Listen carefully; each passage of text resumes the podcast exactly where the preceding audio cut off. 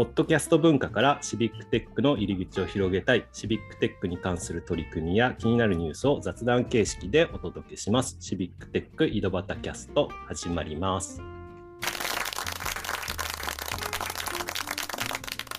はい、今日も岐阜の石井と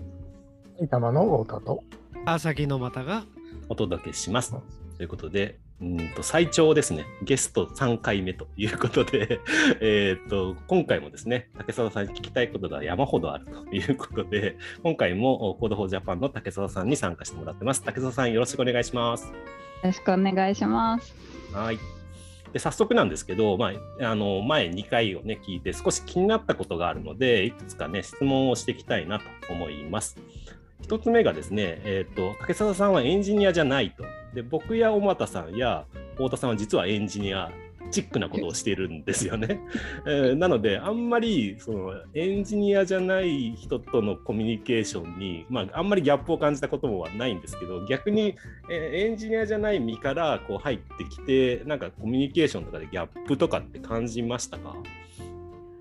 ですね、えっと、前職が、えっと、教育とか福祉かける IT だったので、うん、そのエンジニアとのコミュニケーション自体は結構やっていたし私が好きだったのもあって、うん、すごいギャップがあったわけじゃないんですね。ただ、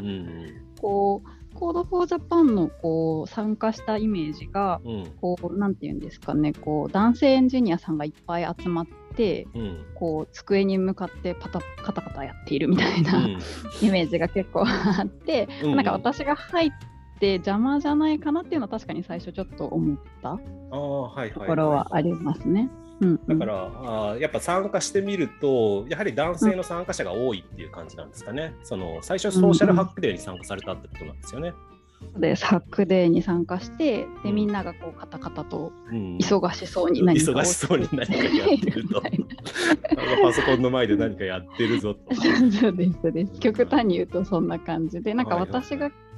邪魔というかなんかこう皆さんに逆に説明してもらったり、うん、こう手伝える余白を作ってもらったり逆にこう気を使わせてるんじゃないかなっていうのは思ってたところがあって、うん、ただその台湾のガブゼロをこう遊びに行った時があって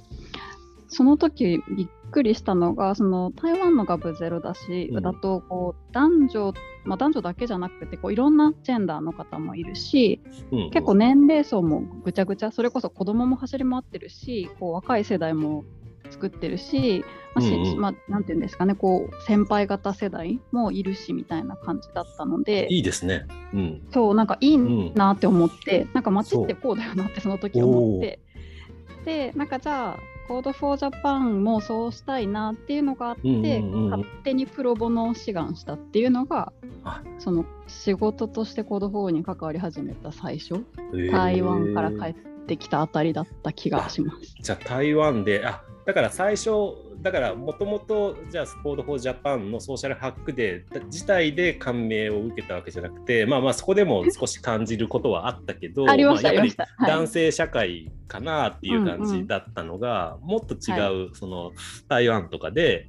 男女だけじゃなくて若い世代とかも含めたなんかこう参加街の参加みたいなみんなが参加できることのイメージがより深まったみたいな感じなんですかね。そうですそうです。おすごい。で台湾から帰ってきた報告会で勝手にコミュニティの担当をしますみたいな、みんなに勝手に言って、じゃあやってみたいな感じで、はいはいはい。で勝手にやりだしたっていう感じですね。そうそうなんですよね。シビックテックってそのシビックテックじゃなくてもこのなんかみんなで任意で参加してる時って手挙げるのって勇気いるけどでも手挙げないと動き出さないですよね。その 誰も言ってくれないというか誰も言ってくれないからあなたこれやってくださいって降ってこないですもんね。だから組織みたいに 何かが降ってくるわけじゃなくて組織参加してるとなんか仕事が与えられてそれこなしてるとなんかいつの間にか社会貢献してたなんてことはありえなくって、うんうん、なんか社会貢献をどういう形でしたいのか自分で考えて手を挙げるみたいなことをなんかやらやややりたい人じゃないとなかなか続かないというか。そうですね、だからその当時はなんか Code for Japan こんなにいいことしてるのにもったいないみたいな、なんかもっとこうなったらいいのにみたいなことを言ったらじゃあやってみたいな感じで、なんかいつの間にかこう片足両足突っ込んでいくみたいな。ああ、で、大和さんが。あでもあの行動ジャパンとかシビックとコミュニティはやりたいったら、あの皆さんどうぞってみんな協力してくれるので、そうですそうです。だダメとは絶対言わなくていいね、それいいね。どうぞそうですそうです。なんかいいねやりなよみたいなやりなよって言われたみたいな、なんかそん。な感じです、ね、そうそういうノリなのと。確かに言われてるようななんかおじさんバカだったなってのなんかしみじみ思いますってとこありますけどね、そう、私もね、ああ、うんうん、いえいえ、どうぞどうぞ。どうぞ。多分それは勝手にそうなる部分はあると思うんですよね。日本のエンジニアってその世代が多いし、その性別が多いっていうのはなんか変わらない事実なので、ただ街っていう形とは遠いなみたいな。で私がね一番その街を感じるブリゲードっていうのが生駒なんですよね。コード4生駒、うん、そこは本当におじいちゃんやあの、ママさんやが来るんですよ。なぜか。なぜか。そう岐阜でやってても来ないんだけどなんかね、だからそういう形はなんかありましたねだから、そうだけどそうなるためになんだろうみたいな東京でやってると多分ならないんだろうなっていう雰囲気はあるわけですよ。うん、わ、うん、かる。低いですね。ねなんとなくね、うん、うんうんちょっとテーマをうまく決めないとなかなか難しいんだなって思っちゃいますよね。そうですね。そうなんです東京だとね、なかなかね。うん。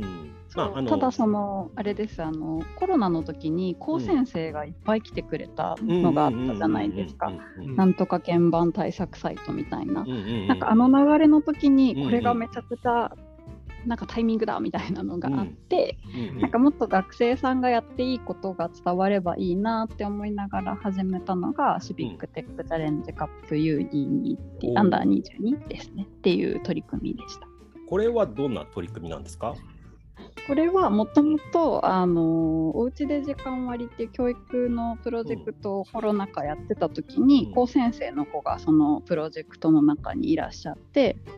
でこう地方に住んでて東京のインターンとかこうオープンキャンパスとか全部行けなくなったみたいな話をしていて、それは嫌だねっていうところで私も地方出身だったのでなんかこう物理的な制約とか時間的な制約で何かができなくなるってなんか悔しいっていう話をしていて、うん、でもこんなにオンラインでいろんなことできるんだからじゃあインターンとかの代わりになる活動をシビックテックで学生さん向けでやったらいいんじゃないみたいなことをこう、うん、夜話しててじゃあやってみっかみたいなノリのまま始めたのがこの取り組みです、ね、そうなんですね。ただ結構スポンサーついてますよね。はい、これなんか僕スポンサーきっかけでなんかこういうことを学生と一緒にやりたいんだけどって、はい、 Code for Japan に持ちかけられてじゃあ企画しますって始めたのかなと思ってたんですけど全然違うんですね。違うんです。あれは逆に学生さんがつながりたい会社を探して声かけたりとか。うん、マジっすか。はい、で学生さんが自分でプレゼンを会社にするんですね。なのでインターンがこう会社さんの役員さんとか あの、担当の方向けにこう CCC ってこういうのやっててみたいなこういう機会を学生に出したくてって言ってあの企業賞とかをつけてもらうっていう形でやってます。じゃあぜひぜひ今後も続けていってほしいんですけど、はい、そろそろねお時間になってきたので、はい、えっと、じゃあこの告知があるっていうことでいいんですかね？このシビックテックキャラ、チャレンジカップの。はい。お願いします。はい、えっと、2020年から始めたシビックテックチャレンジカップなんですけど今年2022年で3年目になります。うん。うん、で、まあ、多分これがここから続けられるのかあの尻すぼみになっちゃうのか、うん、ちょっとこの年が要なのかなと思っているんですが、うん、あの学生さん22歳以下の方はご参加いただけたらなと思いますし、うん、あとはもし企業さんとかで働いてる方でこういうことにサポートしたいなっていう方がいればあのスポンサーしていただけたらっていうのとあとは個人寄付も実はあるので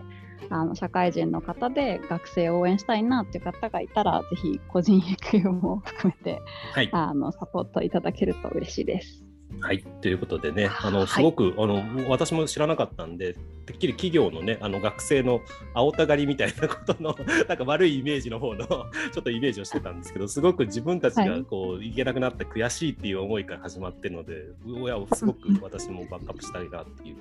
気になりました。はい。ありがとうございます。はい、ということで、今後も期待ということで、ぜひ皆さんも参加する機会があれば、よろしくお願いしますということで、はい今日のお収録ここまでということで、ありがとうございました。ありがとうございました。ありがとうございましたありがとうございました。